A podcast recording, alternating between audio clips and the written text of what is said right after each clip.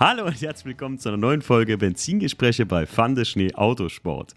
Heute äh, geht es im Podcast um ja, richtig viel Kohle und ich sage euch was, mein Gegenüber, mein Gast heute ist kein Banker. Also könntet ihr denken schon, worum es vielleicht geht, wenn es ähm, am Auto um Kohle geht. Mein Gast heute ist der Silvano von der Firma Carbon Production. Grüß dich, Silvano. Hallo.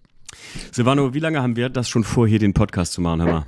Ah, ich glaube, wir haben das erste Mal darüber geredet, als mit BE den Genau, Podcast gemacht Engineering. hast, ja? Genau, ja. Wie lange ist her? Zwei Jahre? Boah, da müsste ich jetzt reingucken, aber das war auf jeden Fall noch in den 100er-Folgen irgendwo Ja, unten ja. drin. Ja, ja, das ist schon über zwei Schon Jahre ein paar, bestimmt, ja. Paar, paar Jahrchen her, ja. Das hier ist natürlich auch wieder ein Fernpodcast, weil, äh, Silvano, wo sitzt du gerade? In Albstadt. Albstadt. Äh, hör mal, nur mal gerade Südlich von Stuttgart. Südlich 80 von Stuttgart. südlich von Stuttgart. Ja, ich genau. ich, ich höre das so ein bisschen. Ich habe ja Verwandtschaft in Konstanz da unten. genau, also nach Konstanz ist auch ungefähr eine Stunde. Wir sind ja. so mittendrin zwischen Stuttgart und dem Bodensee. Auf der Silvano, Schwäbischen Alb. da ist auch deine Firma Carbon Production, ne? Genau. Ja, äh, sag mir doch mal ganz kurz, äh, was macht ihr da so alles? Ha. Alles Mögliche, was mit Faserverbundwerkstoffen zu tun hat. Polyfaser, Glasfaser, Aramid, Fasern, Naturfasern.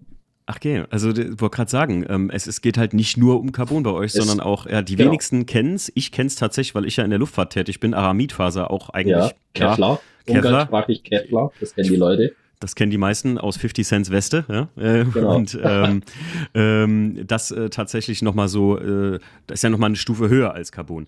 Aber äh, wir unterhalten uns heute primär erstmal ein bisschen über Carbon, GFK und, äh, wie sagt man eigentlich, AFK, ne? Aramidfaser. AFK. Genau. Genau. Heißt nicht away from keyboard. Wir haben uns gerade eben noch über das Zocken kurz im Vorgespräch unterhalten, der Silvano und ich. Äh, das kennt man ja tatsächlich äh, in in einem anderen Akronym. Genau. Ähm, Silvano, seit wann gibt's die Firma Carbon Production? Die Firma Carbon Production gibt es schon seit 2013. Ach krass, okay. Tatsächlich, ja. Ähm, ich bin aber erst 2017 dazugekommen und 2018 praktisch als Geschäftsführer mit in die Ah. Firma rein. Okay, also du hast das nie, also du hast das selbst gar nicht gegründet. Nein, die Carbon Production ist ursprünglich nicht von mir gegründet. Nein. Ah, okay, okay. Aber ist jetzt dein, deine Firma Genau, so gesehen. genau. Okay. Also hast sie übernommen oder wie? Genau, richtig. Wir haben Okay. da, können wir nachher ein bisschen drauf eingehen, Geschäftspartner getroffen, hat sich alles ein bisschen eingespielt, ja. Und dann kam das dann irgendwann mal zu dem Deal. Da bin ich dann Ist, eingestiegen. ist ein verdammt guter Punkt. Ich meine, wie kommt man denn auf sowas? Wie kommt man denn auf, äh, ja, wie, wie kommt man zu so einer Firma? Was hast du gemacht? Was hast du gelernt? Also gelernt bin ich Industriemechaniker. Okay. Und ich war 15 Jahre in der Medizintechnik. Ach, krass. Und ähm, jetzt nicht die klassische Medizintechnik, wie jetzt die Leute denken, okay, Krankenhausbesteck, sonstige Sachen gefertigt, Mhm. sondern tatsächlich eher der Transportwesen und zwar Rollstuhlantriebe, Schiebehilfen, Treppensteiger, solche Geschichten. Ach, Da war ich 15 Jahre lang tätig in dem Betrieb, ja, wo wir sowas entwickelt und gefertigt haben. Ach, krass, okay. Und ähm, wie ich dazu gekommen bin, naja, Petrolhead. ah, ja. Ist schon von Anfang halt immer autoaffin. Ist mir ja schon fast sagen, ein bisschen dumm im Kopf, was das angeht. Aber das sind wir alle ein bisschen. Und ja, so kam das, dass ich natürlich immer Berührungspunkte mit der Geschichte hatte. Dann Mhm. muss ich vorweg sagen, mein Bruder hat früher schon in diesem Betrieb gearbeitet. Okay. Äh, Das heißt, ich hatte schon als Kind mit diesen Werkstoffen zu tun. Da hat die Firma zu der Zeit ähm, die Faserverbundwerkstoffe, die Ko- Carbon-Kohlefaserteile für Sauber BMW hergestellt, für die Formel 1. Ach, krass. waren, da war ich dann oft als Kind bei ihm in der Firma drin, ähm, habe mir das Ganze angeguckt, wobei das zu der Zeit habe ich das natürlich nicht bewusst wahrgenommen oder so. Also Mhm. das war, hat man halt gesehen, cool, jo, Formel 1, geil, okay, schön war's. Wie das Ganze dann entstanden ist, ich habe mir damals ein Z4M Coupé gekauft. Oh, geil. Da, ja, danke. Und ähm, es gab ja von BMW diese Performance Parts. Da hat ja BMW praktisch losgelegt zu der Zeit mit ihren Spoilerlippen-Diffusoren. Diese Ja. Da Ey, hat Sie- es angefangen. Also ich glaube, Z4, ein- Z4 Coupé war eines der ersten Teile mit Performance Parts. Ja. Ja. Ich, ich finde es voll geil, dass du das gerade ansprichst, weil ich hätte da tatsächlich auch drauf referiert. Ich habe mir das hier aufgeschrieben, weil das war das erste Mal, dass ich mit sowas wirklich so Werkstuning-mäßig überhaupt in Kontakt kam, ähm, als ich damals mein 1er Coupé hatte. Ich habe sogar noch einen alten Katalog hier liegen, wo noch die ganzen Ja. Carbon-Performance-Parts drin sind halt. Ne? Genau, genau, richtig. Und so war das da auch. Da hat man noch die schöne Zeitschrift gehabt, die Broschüre über das Ja. Fahrzeug mit den Performance Parts aufgeführt. Ja. Genau. Und das ganze Thema ging dann los. Ähm, BMW hat die Teile ja nicht mehr hergestellt. Mhm. Und ich bin damals auf BMW zugegangen, beziehungsweise das Ganze ist im Z-Worlds Forum entstanden. Ich bin da seit 2004 oder so Mitglied oder 2003. Und ähm, da ging es dann darum, kriegen wir Hersteller wie BMW dazu bewegt, nochmal solche Teile zu fertigen, weil mhm. es war eine Nachfrage da. Mhm. Ähm, lange Rede, kurzer Sinn. Natürlich haben wir das nicht hingekriegt, aber BMW war gegenüber mir so freundlich und hat uns praktisch einen Hersteller mitgeteilt, der die Teile gefertigt hat. Ja. Auf den wir dann direkt zugehen konnten. Wir hatten die Teile angefragt, aber gefühlt haben sie ja das vier- oder fünffache gekostet von dem, was sie früher gekostet haben. Also ähm, der Diffuser hatte gekostet, muss überlegen, 585 Euro brutto und danach wollten die 1,6 bis 2000 oh, Euro haben. Krass, also ey. wirklich gesponnen. Und haben wir gesagt, können wir nicht machen. Ich bin dann praktisch auf meinen Bruder zugegangen, weil er ja immer noch in dem Betrieb arbeitet, die Kohlefaser verarbeiten. Habe mhm. ihm das erklärt. Sag, komm vorbei, spätz mit dem Chef.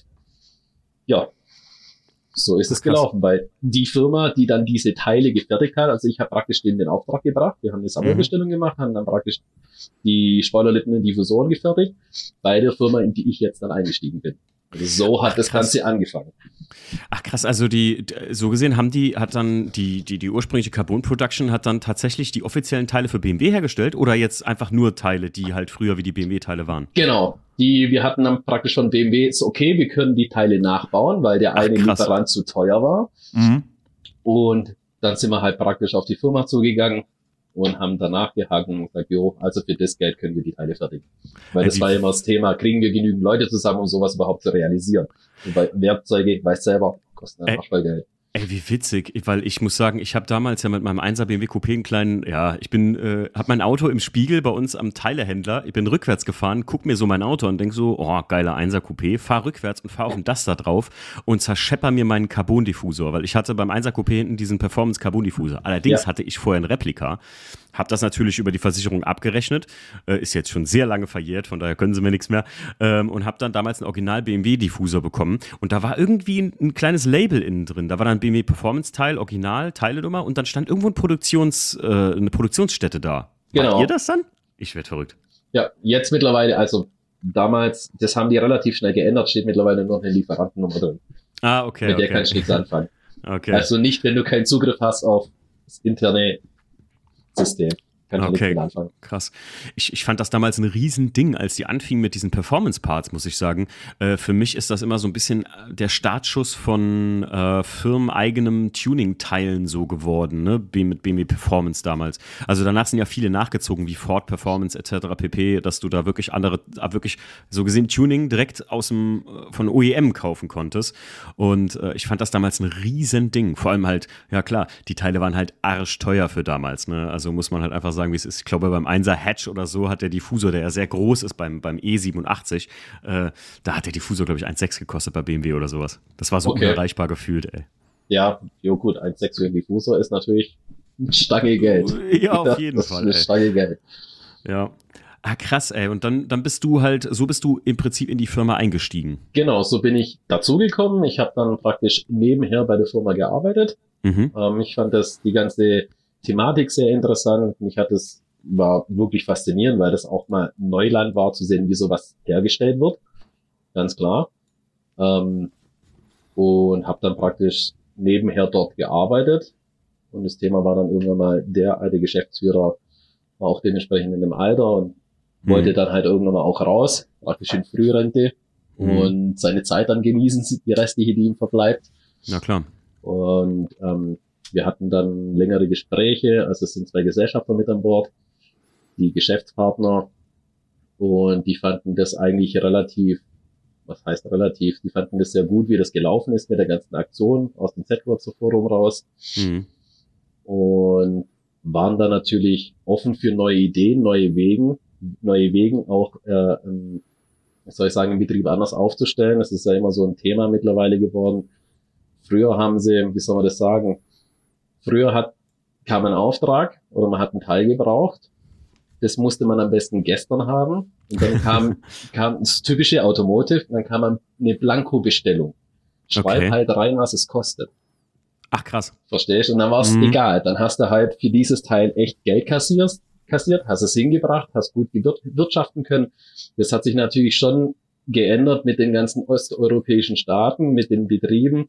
Mhm. Ja, hängt halt alles zusammen. Lohnkosten. Ja, Das ist ein ganz, ganz großes Thema in der Branche. Ja, das kann ich mir vorstellen. Das, äh, das, das ist nämlich auch meine, also eine Frage, ich finde, die, die kann ich ruhig jetzt schon stellen, die ich eigentlich vielleicht später gestellt hätte.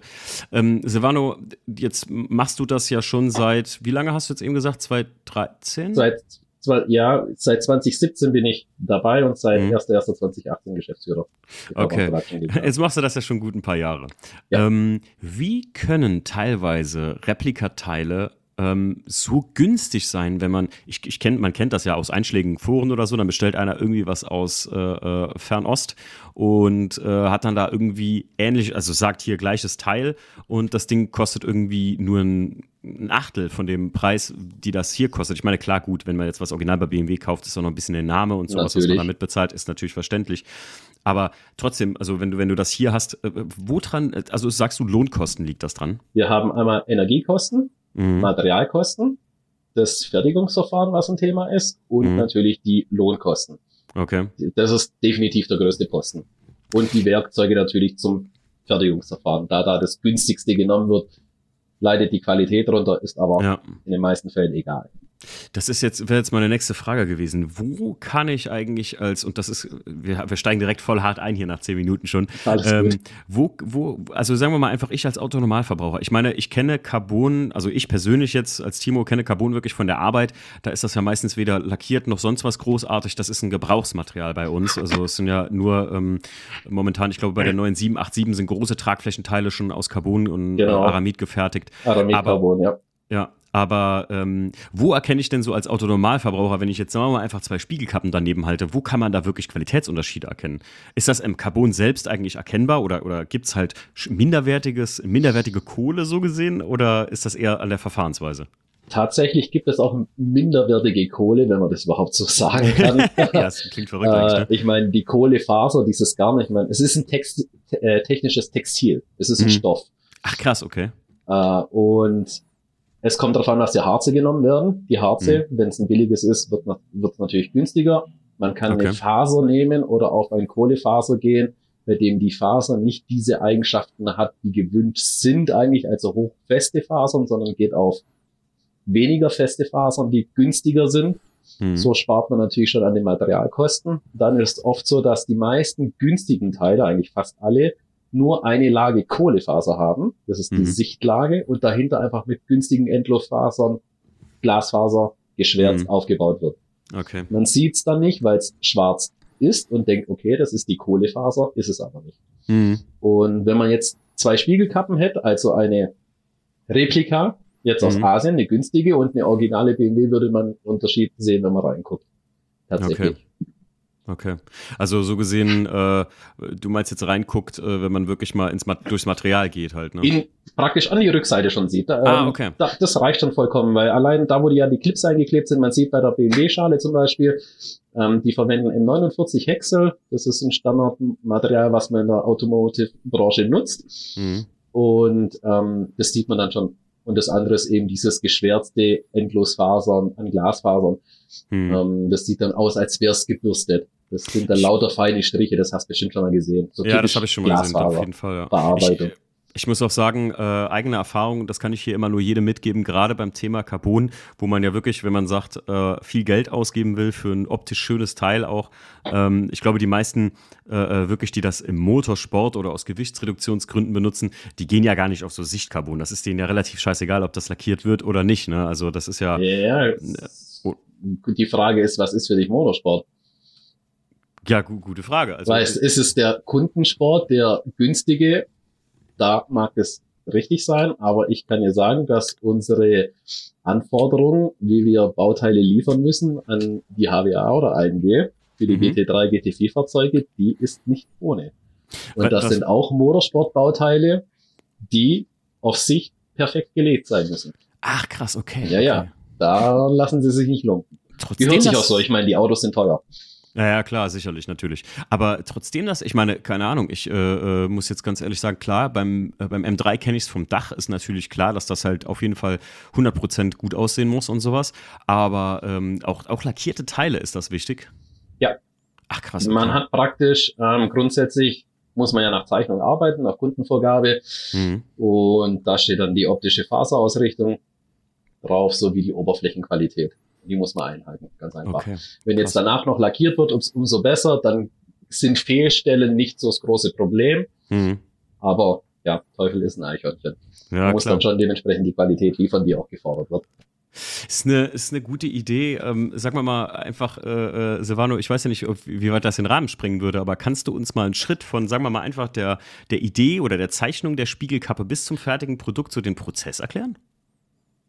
Okay. Ähm, ich lehne mich mal zurück und höre zu. Ja, fangen wir grundsätzlich die Idee. Jemand zeichnet das Teil. Konstrukteur mhm. entwickelt eine Spiegelkappe, macht ein fertiges 3D-Modell ähm, oder eine Zeichnung. Ähm, anhand der Zeichnung können wir dann praktisch festlegen und beziehungsweise der Kunde legt dann fest, welche Stückzahl er haben muss. Das ist später wichtig für die Auslegung der Formen.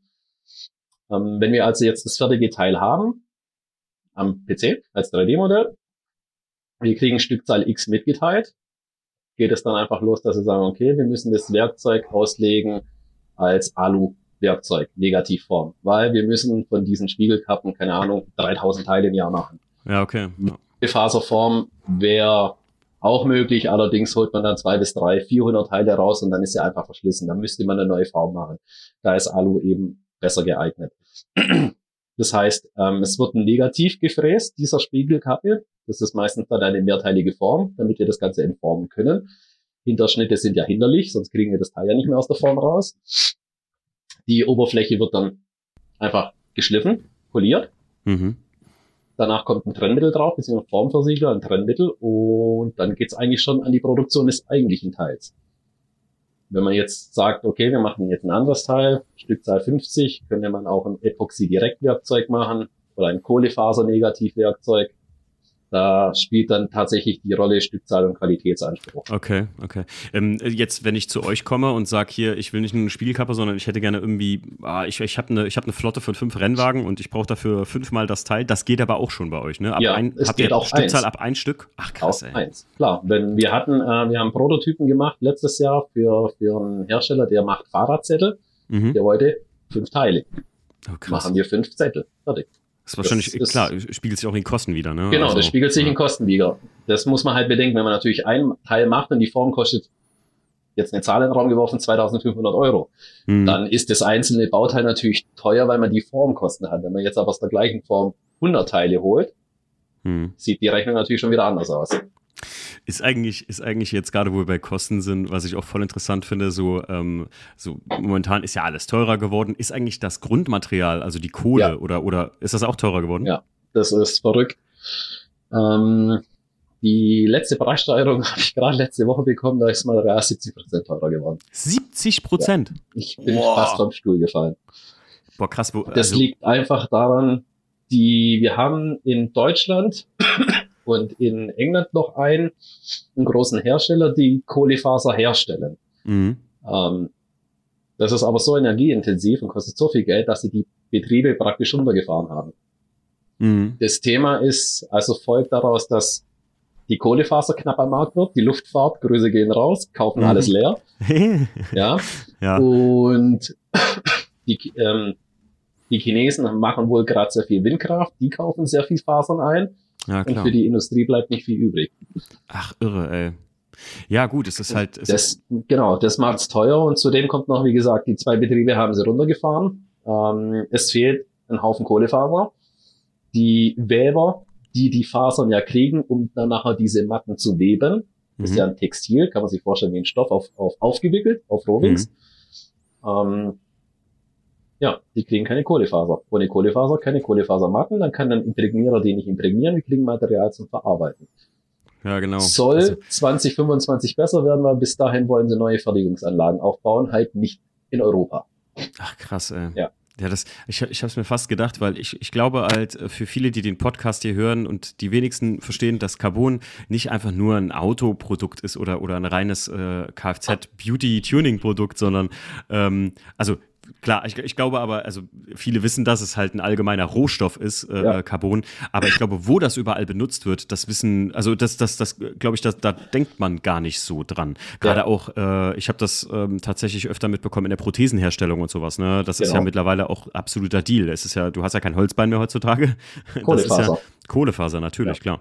Ähm, würdest du eigentlich sagen, irgendwann, mich, mich hat das persönlich gewundert zum Beispiel, warum eigentlich Aramidfaser im Kfz-Bereich nie cool wurde. Ich meine, ich kenne es nur von Sitzen, ne? weil das ja noch, eigentlich Aramid ja noch leichter ja. und noch zugfester ist.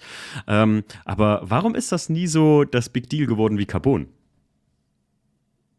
Ja, gut. Sieht halt nicht so schön aus, vielleicht. Einfach ja, weil Gelb, Gelb ja. nicht so toll aussieht. Ne? Ähm, die Hybridfaser schwarz-gelb, ja, okay, kann man sich vielleicht bei Crashpads und so noch vorstellen, da ist okay. Ähm, ich denke aber, und das wissen die wenigsten, ist Aramid öfters drin, als man denkt. Echt? Und zwar nämlich als Zwischenlage. Das okay. Problem ist, ähm, bei Aramid, also es ist eine hochfeste Faser, wobei die Zugfestigkeit nicht so hoch ist wie bei der Kohlefaser, aber sehr schlagzäh ist und mhm.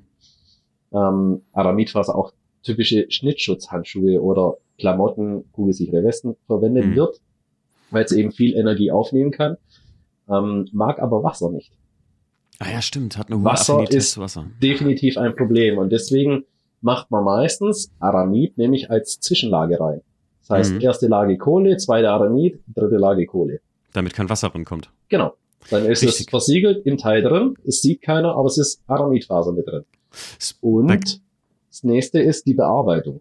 Aramidfaser okay. bearbeiten ist einfach ein Scheiß, muss man sagen, es ist. Ja, Warum? Es, weil da die Werkzeuge ruckzuck stumpf werden. Ach so, weil das so, okay, krass, ja. so zäh ist, okay. Ja. Ähm, ich, ich weiß noch, mein Papa, der hat mir früher immer gesagt, kauf dir keine GFK-Frontschuhstange am Auto, wenn du da einmal einen richtig fetten Steinschlag hast und das Wasser zieht, dann wird's weich und bröselig. Ähm, ich kenne das bei uns tatsächlich, die Radome von äh, Flugzeugen, wo das Wetterradar dahinter sitzt, dass die auch, dass wir die immer kontrollieren müssen, tatsächlich, dass sie nicht weich werden, weil wenn da mal ein Blitz reingegangen ist, da kann ja mal passieren, dass da ein Blitz durchschlägt und dann ähm, der Lack offen ist, dann wird die Nase vom Flieger richtig weich, dann, dann merkst ja. du das, dann kannst du ja. vorne das, das Radom tauschen und das ist genau. auch, es ist auch, glaube ich, eine Verbindung aus Glas und Aramidfaser, weil es darf kein Carbon sein, weil das würde wieder die Reflektorstrahlen, die Mikroschwellenstrahlen vom Wetterradar ja halt. Äh, genau, da ist Kohlefaser kontraproduktiv. Das ja, genau, genau. Stärker ab als Aramidfaser. Ach man, ey. Ich habe, ich, äh, äh, Silvano, wo wir hier reden, kommt alles aus der Ausbildung wieder zurück zu mir gerade. Weil wir haben tatsächlich immer, ich habe das auch gelernt tatsächlich. Ähm, ich war einer der ersten Lehrjahre 2005, wo das halt up to date wurde im Luftfahrt. Gerade da ich bei der Bundeswehr zivil gelernt habe, ähm, kam immer mehr Carbon und äh, halt Kleben statt. Früher wurde beim Flugzeugbau alles genietet und mittlerweile ist alles Carbon und Kleben halt. Ne? Also viel mit Kunststoffen und Klebetechniken. Ja. Ist echt verrückt. Absolut. Also, das hat fast komplett. Fahrzeugbau genauso. Ja, stimmt, stimmt. Ey, das habe ich auch jetzt äh, vor gar nicht so lange, hat mir das irgendwer erzählt und sagst so, ey, hier teilweise Seitenwände von äh, C-Klasse, äh, schieß mich tot, das ist gar nicht mehr geschweißt oder so, das ist geklebt. Ja. Ähm, Silvano, wenn ich jetzt, äh, wenn ich jetzt, also du hast eben schon gesagt, es ist ein, äh, es ist ein Stoff, ein, ein, also eigentlich ein Gewebefaser, aber Carbon selbst wird ja schon aus Kohle so gesehen hergestellt, ne? Genau. Ja, das und ist, Glas, Glasfaser aus Glas. Ne? genau, richtig. Irre. genau, das ist eine Kohlefaser, deswegen heißt die Kohlefaser. Steht aus Kohle. Ja, ja, klar. Und eben diese Gla Glasfaser, die ja bei Temperaturen, also Glasfaser, müsste ich lügen, die liegt irgendwo bei 12, 1300 Grad, wird sie hergestellt. Und die Kohlefaser irgendwo ab 14 oder 1500 Grad. Und da werden dann praktisch diese feinen Faserstränge hergestellt, ja.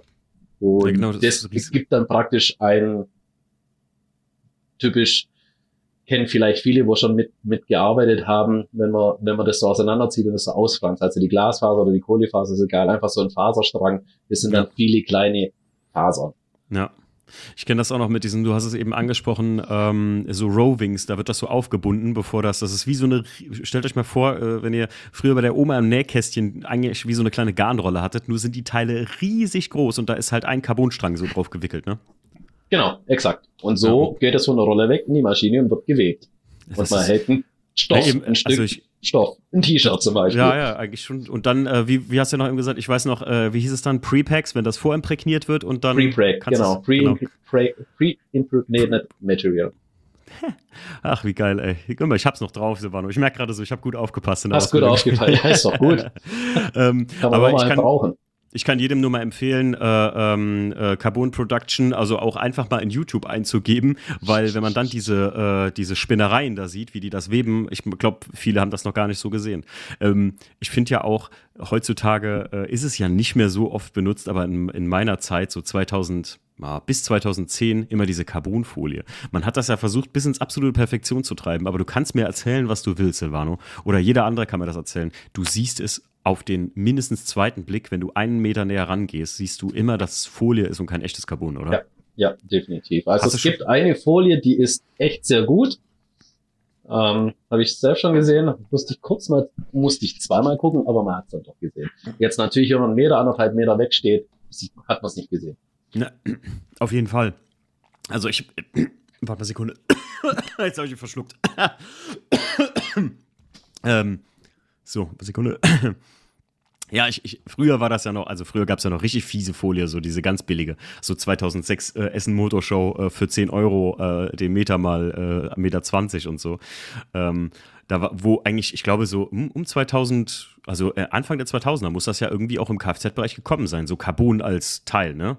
Ja, Also ich, ja, ich würde sagen, definitiv. Äh, und da haben sie auch alle geflucht, weil dann nämlich die Automotive aus einer technischen Faser, aus einem technischen Textil etwas Optisches gemacht hat. stimmt. Ja, gut, klar. Das war das Thema und alle haben gedacht, nein, warum? Ja, wir wollen das jetzt so. Und dann ging's los, dass dann erstmal die Entwicklung stattgefunden hat oder begonnen hat, Harze, Harzmatrix zu entwickeln, die auch dementsprechend transparent sind und gut aussehen.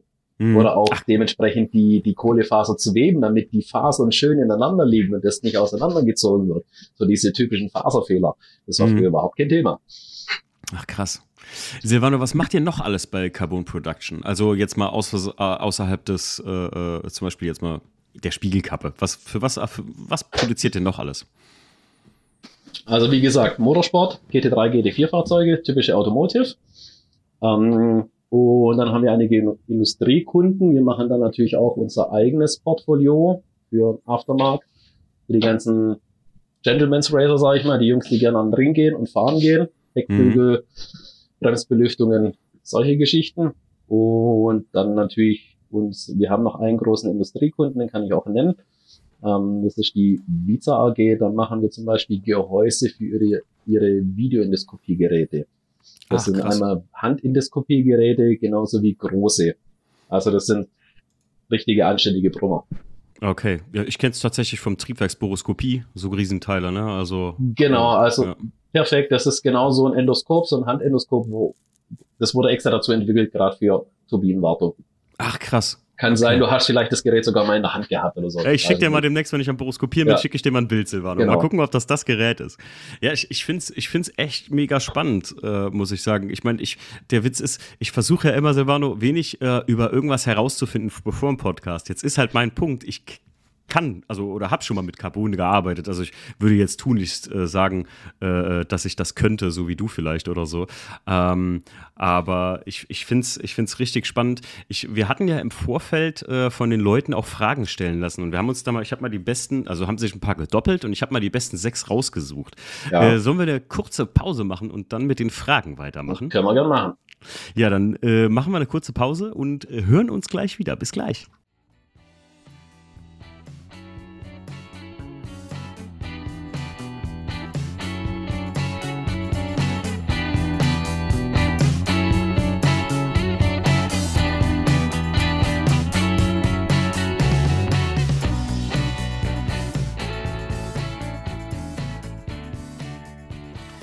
So, und da sind wir wieder zurück. Und äh, ja, jetzt mit den Fragen, die aus Instagram kamen. Wir haben mal die besten acht zusammengefasst. Und wir fangen mal direkt, einfach direkt an, Silvano. Und zwar ähm, der Speedstown Track. Kennst du, kennst du eigentlich jemanden von den Leuten aus Instagram, die geschrieben haben? Oder? Ich glaube nicht, nein. Einer hatte ich auf jeden Fall, einmal habe ich. Außer hier, einer. Der Basti äh, unterstrich 1337 EZ, der hat gesagt, sag dem Silvano mal bitte einen lieben Gruß und äh, fühl Genau. dich gegrüßt. Und, äh, danke, Basti, danke, der Basti. Basti, Basti fühl dich auch gegrüßt. ähm, ja, fangen wir an. Der Speedster und Track, der hat geschrieben, wie formt man am besten Teile ab? Die Frage ist, wohin soll es gehen? Macht man einen Teil? Macht man eine Serienfertigung? Okay. gibt viele Mittel und Wege. Einfach wäre das Teil direkt eintrennen, also ein Trennmittel drauf oder ein Wachs. Ähm, und dann mit einem Schaum oder mit Kohlefaser bzw. Glasfaser dann eine günstige GFK-Form abzuformen. Sowas kann man auch mit Schäumen machen, mit einem Bauschaum zum Beispiel, den nachher schleifen, in Form bringen und dann eben für eine einmalige Geschichte was abformen und fertigen. Ansonsten, wenn es richtig gemacht werden muss oder eine Serienfertigung draus wird, Reverse Engineering heißt 3D-Scan, Flächenrückführung, dann hat man das Teil wieder als 3D-Teil und dann eben ähm, der klassische Schritt wie vorhin, man macht ein U-Modell, ein Kohlefaser negativ oder gegebenenfalls ein Aluminium-Direktwerkzeug. Ich stelle mir gerade vor, ehrlich gesagt, da ist ja fast schon das Teil selber herstellen, fast so lange, äh, dauert ja fast so lange wie eine Form bauen, ne, oder? Ja, das ist ja praktisch eine Form, was man macht mit dem Teil, beziehungsweise ähm, man muss es anders sagen, in dem Bereich, wenn du abformst, ja, Mhm. wenn du nachher aber deine fertige Form hast, geht es eigentlich relativ schnell, weil so eine Form muss natürlich deutlich dicker sein, es ist deutlich aufwendiger Hm. zum Fertigen als nachher das eigentliche Bauteil. Wenn man da einmal die Zuschnitte hat und sich das so vorbereitet, dann geht es eigentlich relativ gut, sage ich jetzt mal. Okay. Also nicht zu vergleichen wie mit einer Form.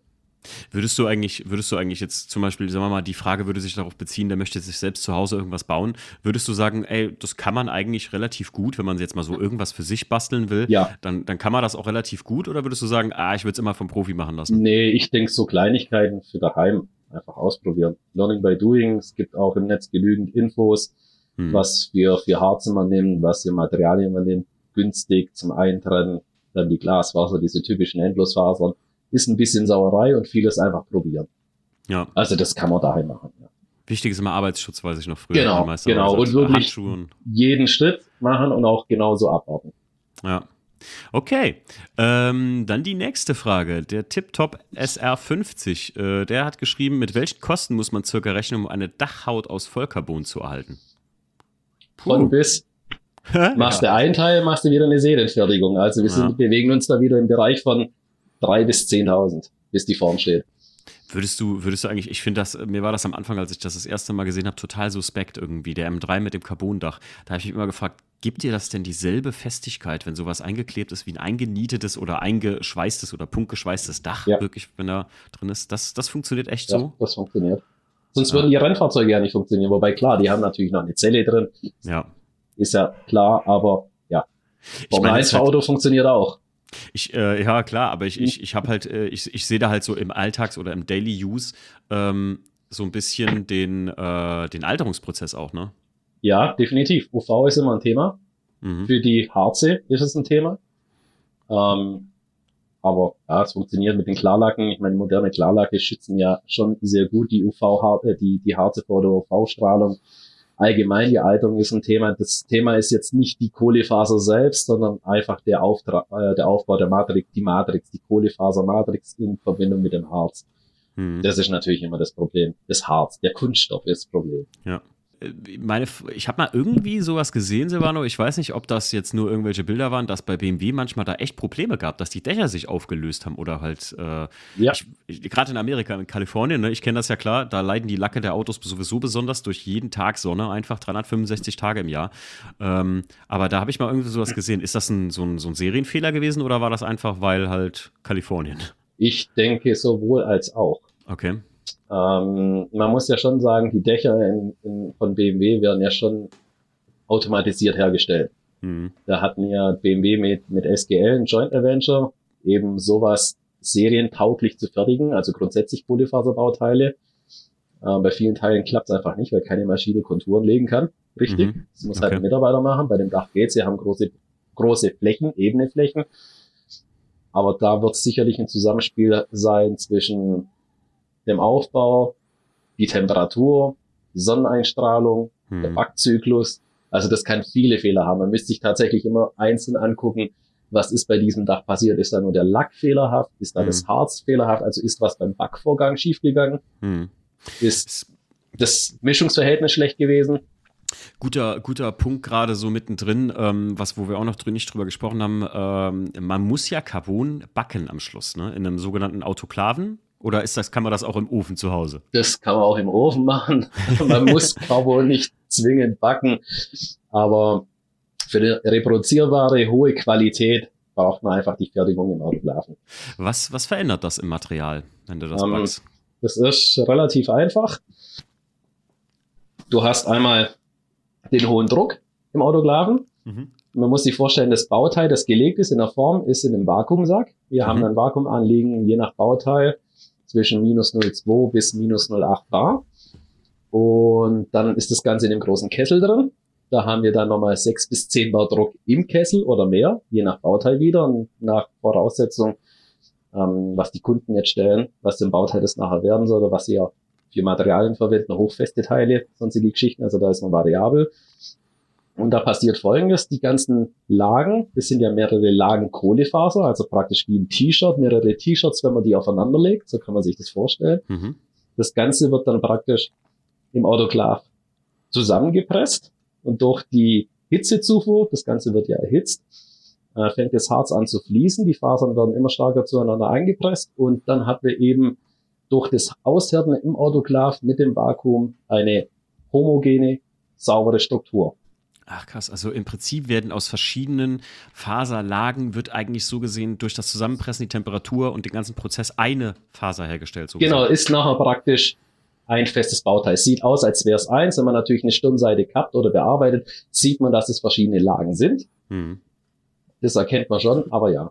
Und dann hat man eben praktisch nur das maximal notwendige an Harz im Bauteil mhm. und hat dieses Faservolumenanteil, der benötigt wird, eben diese 70 Prozent damit man ein hochfestes und leichtes Bauteil hat. Das auch, ist ja immer das Thema, es muss ja hochfest sein. Mh, auch, auch eine klare Frage vom Gewicht, ne? gerade im, im Motorsport genau. oder in der Luftfahrt. Genau. Ne? Je nachdem, genau. wie groß oder riesig solche Teile sind, kommt es gut äh, viel drauf an, ob man so und so viel Kilogramm Lack mehr oder weniger benutzt, ist natürlich klar. Absolut, absolut. Und das Thema ist natürlich, wenn man sowas in der Vakuuminfusion macht oder eine Nasslamine hat, als in anderen Verfahren, hat man halt deutlich mehr Harzeintrag drin. Das mhm. will man aber bei den Teilen einfach nicht haben. Zudem die Lagen ja nicht miteinander verpasst werden. Ja, ja. Aber äh, Silvano, wenn ich jetzt zu euch kommen würde, sagen wir mal einfach für einen äh, normalen Dreier BMW, sagen wir mal einfach ein E36, äh, hätte ich gern ein Dach hergestellt. Wo, äh, wo würde sich das kostentechnisch, ich weiß, das ist jetzt schwierig zu sagen, aber jetzt sagen wir mal, ich will mal auf die Frage von TipTop SR 50 so ein bisschen eingehen. Äh, wo kommt man da ungefähr raus bei sowas? Ein Dach, ein einziges. Ein einziges Dach, sagen wir mal, ja. Also ein Dach Scan, Flächenrückführung, ein U-Modell beziehungsweise ein Epoxy-Direktwerkzeug würde man da machen. Wahrscheinlich irgendwo zwischen 2.000 und 3.000. Ui. Ja, ja, das ist schon. Ja, da ist halt die Größe. Man muss ja halt vorstellen, man hat einen riesen Kunststoffblock, den man zersparen muss. Mhm. Das dann die Form ist, das Negativwerkzeug für dieses Dach. Und dann muss man sich überlegen, dann hast, hast du es noch nicht eingebaut, ne? sondern man hat nur genau, das Dach. Dann hast du nur das Dach. Das ist das Problem bei diesem Fertigungsverfahren. Das ist jetzt ein Nachteil. Bei Pre-Break ist es teuer. Ja, das kann ich mir gut vorstellen. Ja. Na gut. Okay, also haben wir mal ungefähr so eine Hausnummer, 2.000 bis 3.000, also so. Genau. Klar, kann natürlich auch ein bisschen mehr, wenn nochmal 70 Prozent teurer wird in den nächsten Zeiten durch Rohstoffmangel. Yeah, dann, genau. Übel. Ähm, der Tobi BTS äh, fragt, wie fängt man an, wie fängt man an, das selbst zu machen, Carbonteile bauen. Ach. Ja, wo fängt man am besten an? Sagen wir mal so. Bekloppt genug sein. Sagen wir mal so, Silvano, ähm, was wäre eine gute Grundausstattung? Was braucht man alles so für Materialien? Schwierig. Harz, Pinsel, Roller, bisschen Folie, bisschen Kreppband, eine Schere, Kohlefaser. Handschuhe nicht vergessen und vielleicht eine Atemschutzmaske für das Harz, wenn man es ja. nicht Harz und härter. Ja, das ist schon. Dann kann man anfangen. Und dann guckt man sich irgendein Video an und dann macht würdest, man halt mal was. Würdest du auch sagen, ne, YouTube hilft dir da auf jeden Fall sehr weiter, oder? Ja, ja, definitiv. Also gibt ein paar gute Videos, die kann man nehmen als Einsteiger, da kann man dann sich dran halten und das dann einfach mal ausprobieren. Ja. Das ist okay. Ja, Tobi, äh, ich hoffe, deine Frage ist beantwortet. Ähm, so kann man das auf jeden Fall äh, ein bisschen angehen. Ich, ich, glaube, wie du schon sagtest, man muss einfach bekloppt genug sein. Ey, meine genau. Grüße gehen raus an meinen Kumpel Roman. Ich weiß, der wollte sowas auch immer mal selbst sich alles so zusammenkaufen. Und ich habe dem auch da oft gesagt, ey, Roman, wenn du anfängst, ähm, so irgendwie nur ein Teil oder irgendwie gefühlt so ein Kleinteil oder sowas zu machen, dann musst du dich echt fragen, ist der Arbeitsaufwand, den du dir selbst antust, mit den Fehlversuchen, die du machen wirst, ist das nicht nachher teurer, als wenn du das einfach machen lässt, so, ne?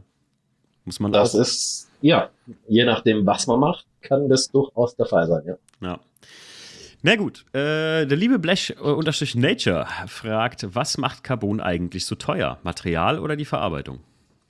Der größte Teil ist tatsächlich die Verarbeitung. Mhm. Ähm, es gibt immer mal Leute, die fragen an, gerade zum Beispiel Diffuser, C4-Kopie oder die Spoilerlippe, hey, ist das Teil billiger, wenn du es mit dem Glasfaser machst? Ich lackiere das Teil eh.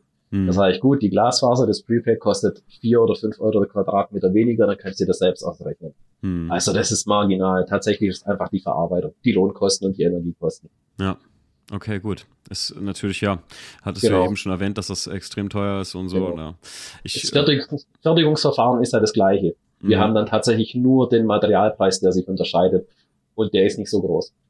Ich, ich muss ja auch sagen, ich hatte bis jetzt äh, selbst die B originalen BMW Performance Teile, wenn ich die äh, zum Beispiel angebaut hatte. Ich hatte damals einen, einen Replika-Diffuser ja vorher gehabt und es gab noch nie einen Carbon-Teil, wo ich nicht mindestens noch so ein kleines bisschen dran rumfeilen musste. Ist das eigentlich auch normal? Jein.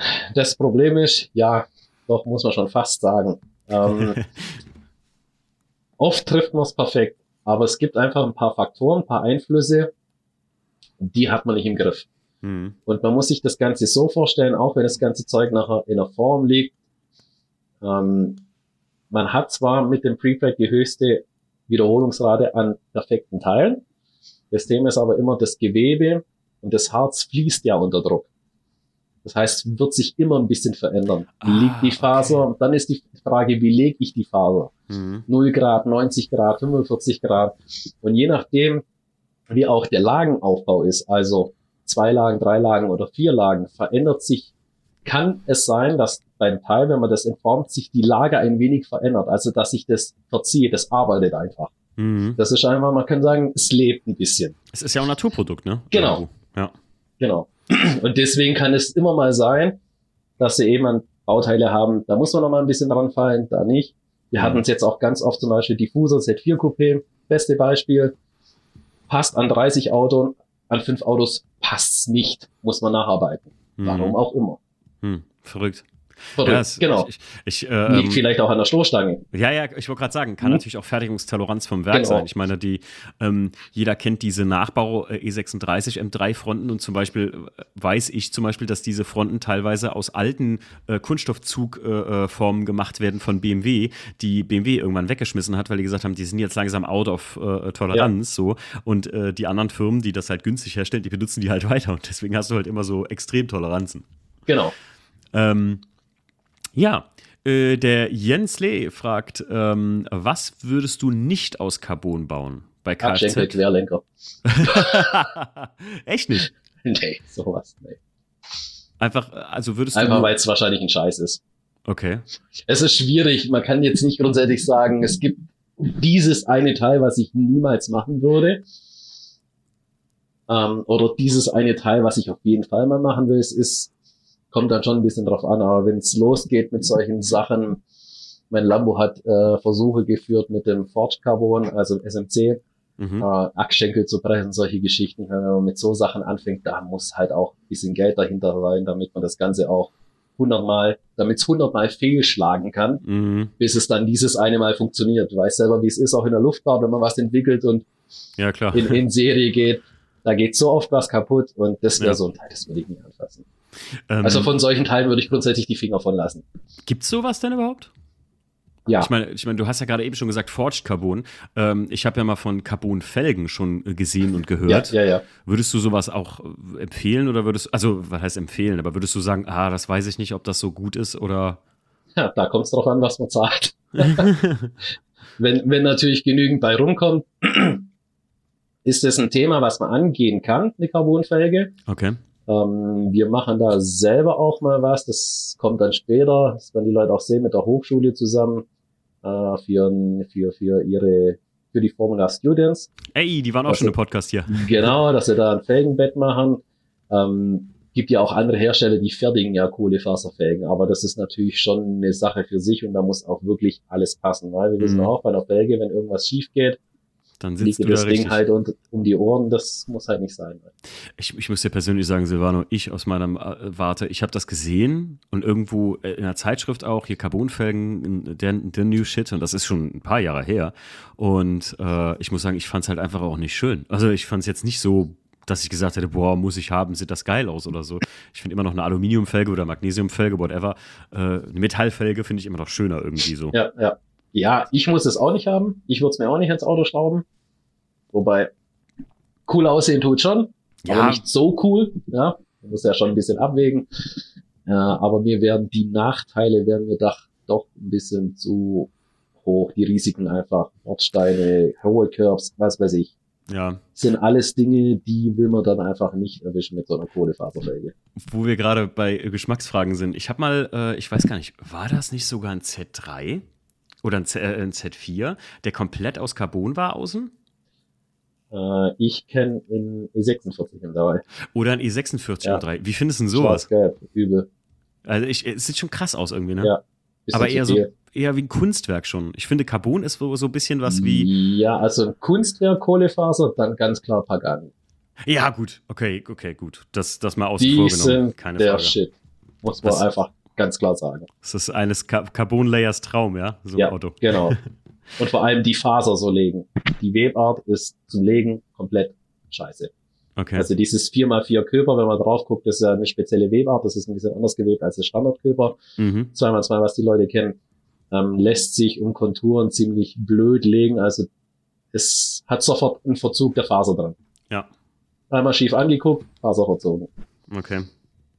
Aber also, das ist schon krass bei Pagani, ne? Das sieht schon heftig krass aus auf absolut. jeden Fall bei den Autos. Kunstwerke. Ja.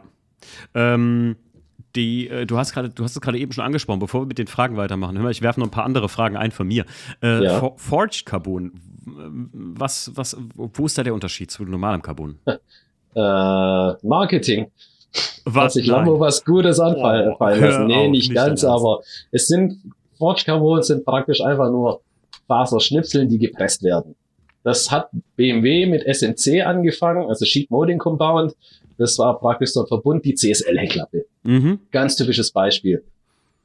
Wie lange gibt's denn M3 CSL? Wann kam der? 2002, 2003? Oh, so um den Dreh, ja. So um den Dreh. So. Ähm, das ist das Ganze drumherum und man hat es halt wieder aufleben lassen, hat praktisch recycelte Fasern genommen, die wurden dann praktisch, also Abfälle gehäckselt und dann praktisch in Forged Carbon wiederverwendet. Im Grunde genommen ist das Müll. Okay, Und nein. mittlerweile ist man sogar so weit, dass man jungfräuliche Fasern häckselt, damit man Forged-Teile fertigen kann. Nein, also es Ja. ist echt, ein, ich dachte, das wäre jetzt, ich, ich habe gerade noch gedacht, oh, das äh, gut, dass du hier im Silvano jetzt im Podcast, dass er das gesagt hat. Ich dachte jetzt gleich kommt, was das ist was richtig Spezielles. Das ist Ja. einfach nur Müll, der aufbereitet ist. Ich wusste es. Einfach nur Marketing. Oh Mann, ey, Ja, das hat, das hat Lamour einfach gut gemacht. ja, auf jeden Muss Fall. man Ich- sagen. Neidlos anerkennen. Ey, Ich finde es sieht geil aus. Ich muss auch sagen, Ja. For- Forge Carbon, das, sind, äh, das sieht cool aus, keine Frage. Also das sind, Ja, äh, ist eine andere Art von, also andere Art von Aussehen Genau. davon. Also jetzt nicht genau ins Detail zu gehen, aber im Grunde genommen ist, sind recycelte Fasern, das war eigentlich mal der Hintergedanke dafür, beziehungsweise es gibt auch als jungfräuliche Fasern, aber es sind Faserschnipsel. Okay, Und okay. deswegen hat man auch diese Struktur, deswegen sieht es genauso aus, wie es aussieht. Okay. Ähm, die nächste Frage. Martins-M3. Gibt es verschiedene Gewebearten, Strukturen, Fragezeichen? Und gibt es verschiedene Farben und Muster? Ja. Ja, Theoretisch-. Theoretisch kann der Weber eigentlich so ziemlich alles weben, was möglich ist. Jetzt bräuchte es jemand aus der Textilbranche, der könnte das exakt erklären. mhm. Ich bin kein Textiler, aber wir haben die typische Bindung, die jeder kennt, ist Köper. Mhm. Das sind die Rechtecken, Rechtecke und Mhm. Leinen bzw. Leinwand. Das sind die typischen Vierecke, die aussieht wie eine schwarz-weiß karierte Flagge. Ah, okay. BMW-Dach, Mhm. ganz typisch. Ne? Okay. Das ist so der Standardmaterial, was verwendet wird, also die Standardwebart. Dann gibt's Köper 4x4, das sieht dann aus wie das, das ist dann praktisch dieses Pagani-Gewebe. Mhm. Das ist alle, das sieht dann länglicher aus, ist weiter gezogen, es gibt Honeycomb, also es sieht aus wie Honigwaben, daher der Name. Ähm, theoretisch, wenn man da was googelt, einfach an Webarten, das Ganze kann man auch mit Kohlefaser machen. Ach krass. Also alles, was du wirklich wie Stoff weben kannst, genau, kannst du auch Kohlefaser. Genau, krass, weil, ey. wie gesagt, diese, diese Kohlefaserrollen, diese Matten, die werden ja gewebt. Mhm. Also brauchst du einfach nur ein Garn, eine Kohlefaser, eine Webmaschine und dann lässt es durchlaufen. Und dann kannst du dir, also es gibt mittlerweile ab, absolut abgefahrene Muster, mhm. wo, wo, du denkst, okay, sieht geil aus. Das andere Thema ist, das musst du ja aber auch ins Teil legen oder in die Form. Dann ist die Frage, sieht's danach noch gut aus? Ja, gut, stimmt. Ja. Ja. Aber also, das heißt im Prinzip äh, kann man rein theoretisch, also mit jeder Webmaschine kannst du Carbon weben oder ist das eine spezielle Webmaschine? Das wird sicherlich eine spezielle ah, okay, sein, okay. wo die Kohlefaser dann durchläuft, eben auch wegen der technischen Eigenschaft. Mhm. Aber im Grunde genommen denke ich, wird es sonst vom Aufbau her eine klassische Webmaschine sein, würde ich jetzt mal sagen. Also wie gesagt, ich bin jetzt kein Textiler, kein Weber, da müsstest du jemanden mhm. von denen fragen, die können dir das sicherlich auf den Punkt beantworten. Und, aber und ja. Gute Frage hier mit den Farben. Ich kenne das ja noch ganz früher, da, hat, da war das aber bei BMW bei E36 so ein Ding, dass da so eine rote Faser mit durchgelaufen ist irgendwie durch das genau. Carbon.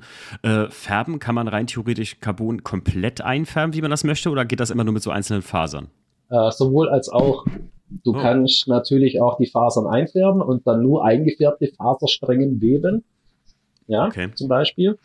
Oder wie BMW das gemacht hat, da ist praktisch ein einzelner Faser, oder das waren ein paar Fasern, die dann als Faden durchgelaufen ist, damit es eben diesen einen roten Strich gibt. Mhm. In der Regel kann man alles machen. Okay. Gibt Krass. Blau, Gelb, Lila, Schwarz, natürlich Standard oder so ein Schwarz-Silber. Man kann auch verschiedene Garne nehmen, also verschiedene Farben an Garne, dass du dann praktisch so eine Wechselstruktur hast wie ein Hybridgewebe, mhm. also Kohlefaser-Aramid. Mhm. Ne? Schwarz-Gelb wechseln, halt Schwarz-Rot oder Schwarz-Blau. Ähm, gibt's meistens als Trockengewebe, kriegt man das sehr gut her. Okay. Ist kein Thema. Als Prepreg ist natürlich immer schwierig, weil Prepregs werden in solchen Sachen nicht verarbeitet. Ja solche Farben werden nicht als Prepregs verarbeitet. Theoretisch könnte man da eine Rolle kaufen, zum Beispiel von einer, von einem bestimmten Garn und das imprägnieren lassen, damit wir es als Prepreg nutzen können. Okay, okay. Aber rein theoretisch könnte ich zum Beispiel auch bei euch bei Carbon Production anfragen und sagen, hey, ich hätte gerne hier verschiedene Innenraumteile ähm, oder, oder ich hätte gerne Teile, die ihr sowieso anbietet, äh, aber gefärbt in so und so. Das geht. Ja, okay. wäre möglich. Man müsste dann natürlich gucken, kriegt man das irgendwo her? Hat jemand zufällig vielleicht da was liegen? Dass man dann den jetzt ein paar Meter abkaufen kann, ohne gleich ganze Rollen zu nehmen, weil so eine Rolle kann dann halt auch gleich mal drei, vier, fünf, sechs, siebentausend Euro kosten. Wow. Genau. Und wegen einem Teil eine Rolle kaufen, hm, schwierig. Ist eigentlich, wo du eben gesagt hast, ähm, Aramid, ist das wesentlich teurer als Carbon oder geht das? Aramid ist sogar billiger. Ist billiger? Ja. Ach, hör auf. Ja, ja. Aramid ist günstiger als die Kohlefaser. Ich dachte immer, das wäre teurer. Okay. Ja, ist günstiger. Ah, krass. Deswegen krass. wird meistens auch gern bei günstigeren Teilen Hybridgewebe genommen. Eigentlich hm. nicht um die, um die gewünschte mechanische Eigenschaft zu bekommen, sondern einfach ein paar Euro zu sparen. Füllstoff, ja, ja klar. Füllstoff, genau. Ähm, letzte Frage. Der Kidney Rider, der Martin, äh, der hat gefragt, altert Carbon? Wenn ja, ab wann? Und führt das zu Problemen zum Beispiel beim Monocox? Also die Kohlefaser an sich nicht, nicht so schnell. Das Thema hatten wir am Anfang kurz angeschnitten. Der ganze Verbund, die Matrix mit dem Harz, das Kunststoff, das ist natürlich ein Thema. Das sieht man auch bei verschiedenen Fahrzeugen, die Dächer, die dann anfangen zu vergilben. Ja. Also das Carbon altert in dem Fall. Ähm, bei solchen sicherheitsrelevanten Monocoques, Teil, sicherheitsrelevante Teile wie Monocoques, mhm. ist natürlich ein Thema. Wir haben einen Vorteil, liegt natürlich in der Regel nicht draußen, also hat weniger Einflüsse, was Witterungsbeständigkeit angeht oder UV-Beständigkeit, sonstige Geschichten. Ähm, meistens ist aber ein hochbelastbares Teil, das auch hochbelastet wird, ein Monocoque, weil es ja irgendwo in dem Fahrzeug sitzt und drumherum alles angeschraubt ist. Also ja. muss ein bisschen was mitmachen. Röntgen lassen. Das ist eigentlich okay. das Thema, was man machen kann. Nach ein paar Jahren oder nach fünf Jahren oder nach zehn Jahren einfach mal röntgen lassen und gucken, ob irgendwo Haarrisse zu sehen sind, ob irgendwo in dem Monocoque zwischen den ganzen Lagen, ob da eine Delamitation stattfindet, also die Lagen auseinandergehen. Mhm. Das wäre jetzt das Einzige, was man da machen kann. Das ist ähnlich wie bei Fahrradfahrern, äh, Fahr äh, Fahrradrahmen. Mhm. Gibt ja mittlerweile jede Menge aufs Kohlefaser. Ich meine, die Hersteller sind ja mittlerweile so vorsichtig, dass sie sagen, okay, du musst alle drei, vier Jahren spätestens musst du das, musst du diesen Rahmen röntgen lassen, damit wir sehen, ob dieses noch verwendbar ist oder dir ein neues Fahrrad kaufen kannst. Ist ja irre, ey.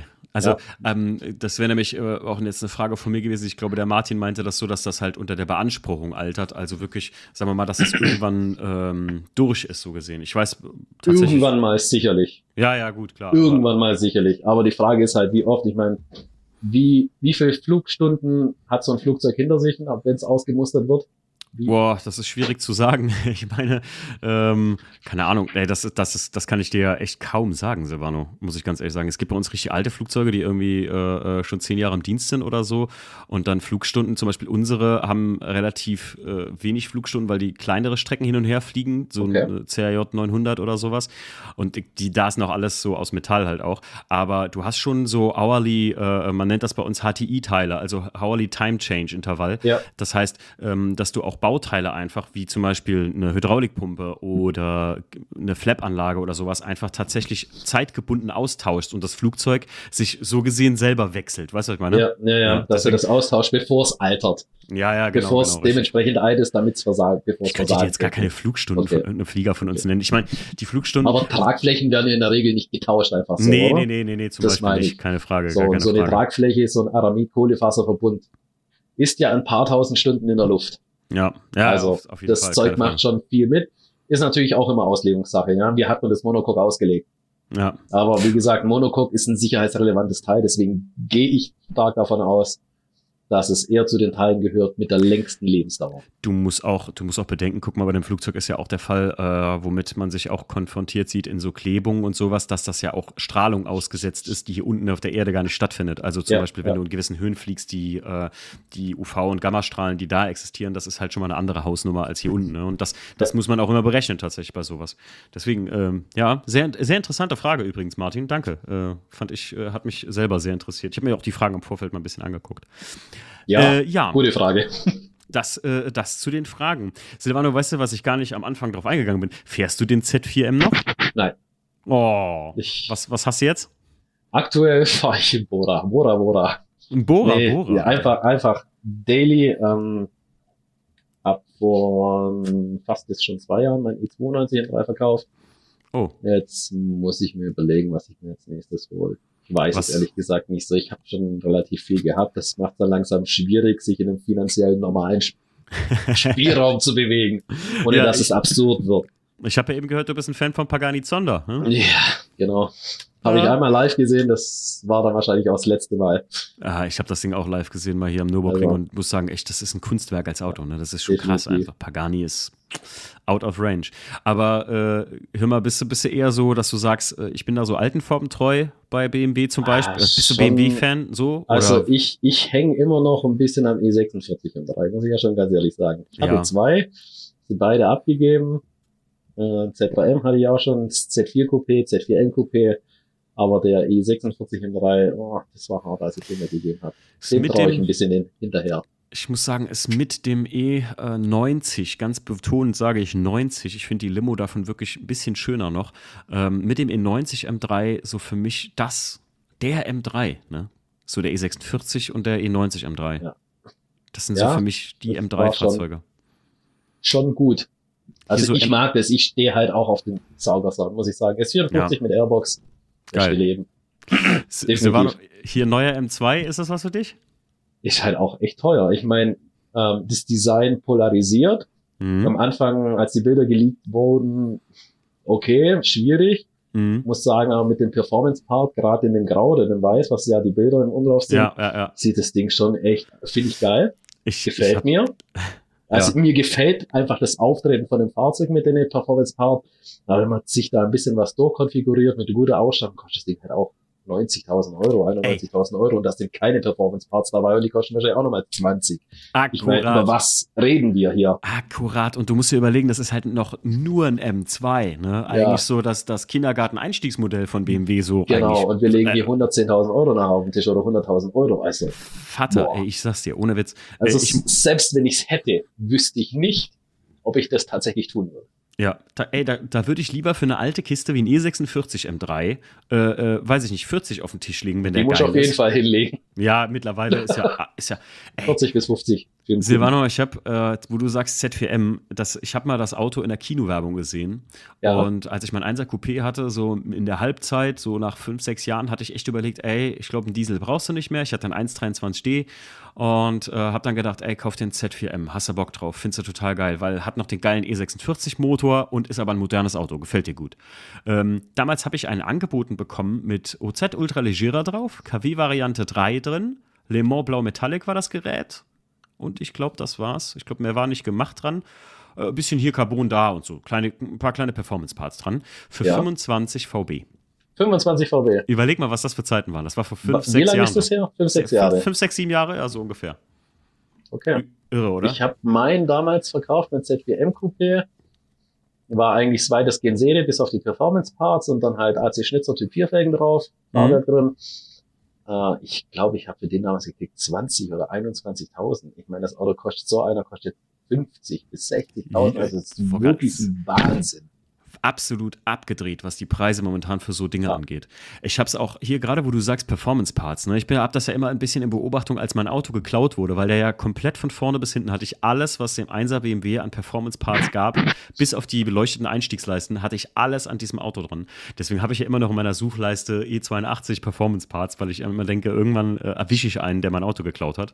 Und ähm, dann ähm, manchmal sehe ich das, wie die Preise für so Sachen auch abgedreht sind. Ich gucke dann hier in meine Original-Preisliste rein und denke mir so, wow, krass, ey, wie teuer sowas einfach auch geworden ist mittlerweile. Ja, weil es es nicht mehr gibt, ne? Weil du es nicht mehr bestellen kannst. Ja. Irre. Das ist echt teuer geworden. Ich sag nur, äh, Dichtung E46 im 3 Türdichtung mit dem Velour dran. Ich weiß, ich sag glaube früher 140 Euro oder so gekostet. Jetzt kostet die Dichtung 400 also, Ja. oder 6. Ja. Eh, meine, Also wirklich Abs- verrückt. Ich, ich müsste noch mal live reingucken. Ich weiß nicht, wie viel sie aktuell kostet, aber E36 äh, Coupé-Türdichtung. Die Ja. kostet auch 520 gerade. Ja, ist einfach Wahnsinn. Das ist einfach irre, oder? Kannst du da nicht was aus Carbon bauen, ne? Ja. Dichtung ist halt schwierig. Wir bräuchten noch einen Profilstrangmesser äh, Ja, genau. Hier. Da, da bräuchst du sowas für. Genau. Ist, schon, ist tatsächlich irre. Aber ich muss dir auch sagen, du hast es eben auch schon gesagt, äh, ich, ich habe ja schwer auf den M2 abgehatet. Nach wie vor finde ich, ist das kein schönes Auto. Aber ähm, mit den Performance-Parts, da hat sich BMW wieder äh, einfach so, weißt du, die haben, die haben dir das wieder so gemacht. Das Auto ist so an sich ein, ein fieser Klotz und wenn du dann die Performance-Parts dran Ist er geil. dann ist er wiederum geil. Also kauft die Performance Parts. ja, genau das. Genau. Ja, ihr Absolut. kleinen Schelme, das gibt's da Haben nicht. sie auch gut gemacht. Muss man Ja, einfach klar. sagen. Das ist halt Das- Marketing, gell? Sicherlich. Das ist genau wie ein M5 rausbringen und irgendwie äh, drei Monate später bringen die die ganzen Sonderedition raus, weil alle, die dann M5 haben, verkaufen die und kaufen sich schnell wieder die Sonderedition und sowas. Genau. Also, ja, es funktioniert ja. Und es wird auch da wieder genügend Leute geben, die das Geld haben und das Geld in die Hand nehmen und so ein Fahrzeug kaufen. Du. Silvan, Silvano, mein Vater sagt immer, er konnte das noch nie verstehen. Porsche bringt ein Auto raus und das ist, als hätte der Bäcker frische Brötchen gebacken, die rennen hin und kaufen es. Und dann sagt mein Ja. Vater immer, die bauen doch seit den 60er Jahren immer dasselbe Auto. Die bauen doch nichts anderes daran groß. Also die machen das immer besser, ne? Klar, aber die Grundform von einem 911er hat sich doch noch nie groß verändert. Flachkäfer. Ja, Nee. Und, und- trotzdem, wenn es Sondermodell kommt, kriegt man Das- keine Quoten mehr. Da, da, und dann geht's los, ey. Da, und, dann ist das und Ding. eine Stunde später guckt man bei eBay Kleinanzeigen rein oder sonst Automobile. Ja. Beste Beispiel GT4 RS. Hat, Ja. würde kostet äh, neu irgendwie um die 180 oder so neu konfiguriert. Die sind jetzt bei Mobile drin, wenn du da einen kriegst für 300. Alter. Wie der, wie der neue GT3er ist mit diesem Aktivflügel da und diesem Genau, ganzen mit dem. DRS-System. Ja. Alter Vater, ey. Ich muss ja sagen, geil. Also klar, hätte ich die Kohle, würde ich auch so ein Ding bestellen. Natürlich Aber- wir nicht von uns. Ich meine, wir sind ja alles Petrolheads, aber man muss ja auch vernünftig bleiben und sagen, okay, sowas kann sich ein normaler eigentlich auch nicht leisten. Normal sterblicher. Die Preise einfach allgemein von Autos. Ich muss sagen, ähm, da bin ich schon manchmal froh, dass man so kleine, äh, alte, schibbelige Kisten, die ich mag, echt noch, noch für halbwegs normales Geld kriegt. Und selbst da wird's verrückt gerade. Ja, muss man auch absolut. sagen. es. Absolut. Silvano, ich danke dir vielmals, dass du heute mein Gast warst hier. Ja, heute, gerne. Heute, ich, ich Gerne weiß, wieder. Ich weiß, es werden mir wieder viele Leute schreiben mit, oh geil, Timo, endlich wieder ein Podcast voll mit Fachwissen. Und manch andere werden schreiben, boah, ganz ehrlich, ich habe mir Langweilig. 20 Minuten gegeben, äh, da hat mir der Kopf schon geraucht. Ich finde es immer so geil. Man, es ist wirklich 50-50, aber ähm, natürlich für die, die sich seit langem mal wieder Hardcore äh, äh, f- im Prinzip Sachlichkeit gewünscht haben, die haben das jetzt hier mit dir bekommen. Ähm, Wenn äh, nochmal irgendwas äh, zu Carbon besteht, Silvano, dann würde ich nochmal auf dich zurückkommen. Und falls nochmal Fragen, natürlich kommen immer nachher nochmal nachträgliche Fragen, äh, dann schicke ich die einfach an dich weiter und dann kann der Silvano, oder ihr könnt ihm direkt auch ja, mal schreiben, absolut, oder? gerne einfach melden genau. und Fragen da sind, beantworten wir die auch gerne. Natürlich nicht zu unchristlichen Zeiten. Nein, natürlich. Gibt ja klar. alles, das nachts irgendwann um drei geschrieben wird. Kannst du mal kurz? Nein, ja. natürlich nicht. Aber, aber Ganz ja. wichtig ist auch bei euch im Prinzip bei Carbon Production, man kann rein theoretisch für alles anfragen. Ne? Genau. Also es ist richtig. jetzt äh, wirklich auch ähm, hier der, der seinen äh, VW Lupo irgendwie gerade ein bisschen tunt, wenn er irgendwie das passende Kleingeld hat und sagt, hey, ich hätte das gerne von euch gemacht, dann macht ihr auch sowas. Ne? Absolut. Wir haben jetzt echt schon ein paar Mal wirklich Einzelteile gefertigt. Einmal, ja. zweimal fertig. Also das ja. ist überhaupt kein Thema. Das ist unser Vorteil, weil wir ein relativ kleiner Betrieb sind, sechs Mitarbeiter, flexibel. Da hat man, da hat man praktisch Zeit für solche Dinge. Ich glaube, ich Große muss Betriebe das, geht sowas nicht. Ich muss mir das mal anschauen kommen, glaube ich, da bei euch. Gerne. Wenn du mal dagegen bist, komm vorbei. Ja, ich bin ja eBay Kleinanzeigen, ich bin ja Felgensammler seit neuestem äh, und ähm, ich glaube, wenn ich mal wieder irgendwo bei euch da in der Gegend bin, dann sage ich dir mal Bescheid. Welche Felgen suchst, dann inseriere ich mal welche. Ach nein, hör auf. Nee, einfach, dass du kommst. Ich kam, ja so, ich kam gestern schon wieder nach Hause und habe mir, ähm, es gibt so eine alte Version von den OZ Super Turismo, ähm, ja. so eine mit so mit einer schönen garstigen ET von 35 für den E36 ist das viel. Ähm, und äh, muss sagen, ach, ich habe sie, ich, ich konnte nicht nein sagen für 200 Euro. Die sind ja auch günstig, ne? Aber naja, ich musste unbedingt ja, haben. Ich, ich finde es einfach so. Irgendeinen Laster muss man ja haben. Ja, ja, das ist wohl so. Übrigens stimmt, äh, Silvano, ich habe ja ähm, ich, das wusste ich auch ganz lange nicht. Ähm, ich habe ja den WTCC, den kennst du ja von mir, ne? Das, den ja, ja. den äh, Wagen. Der hat ja auch ein komplettes Carbon-Kit vom äh, Flossmann, ist das hergestellt. Ja. Und ähm, als wir das lackiert haben, Alter, und ich habe das ja abgemacht vorher, was das ein Krampf war, das nachher wieder richtig anzukleben an die Karre, weil Carbon halt, wie du schon sagtest, ne, das wollte ich eben noch gesagt haben, wie das gelebt hat, dass sich das verändert hat auf einmal und wir dann halt wirklich mit so Spannzangen und sowas arbeiten mussten. Das war schon richtig schwierig, schwierig ey. Ja, wobei da ist dann schon ein Thema der Passgenauigkeit. Also vom Bauteil selbst. Da ist jetzt das Fertigungsverfahren ein Thema.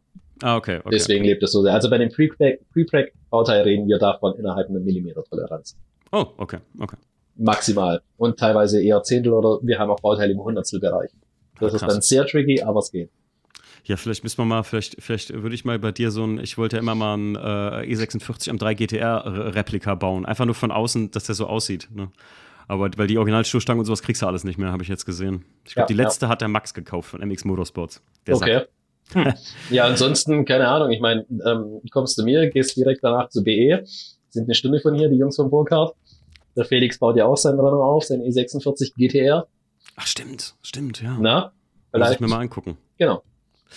Silvano, vielen Dank auf jeden Fall und äh, wir hören uns auf jeden Fall und alle anderen hören uns im Podcast äh, demnächst wieder. Macht's gut. Ciao. Ciao, ciao.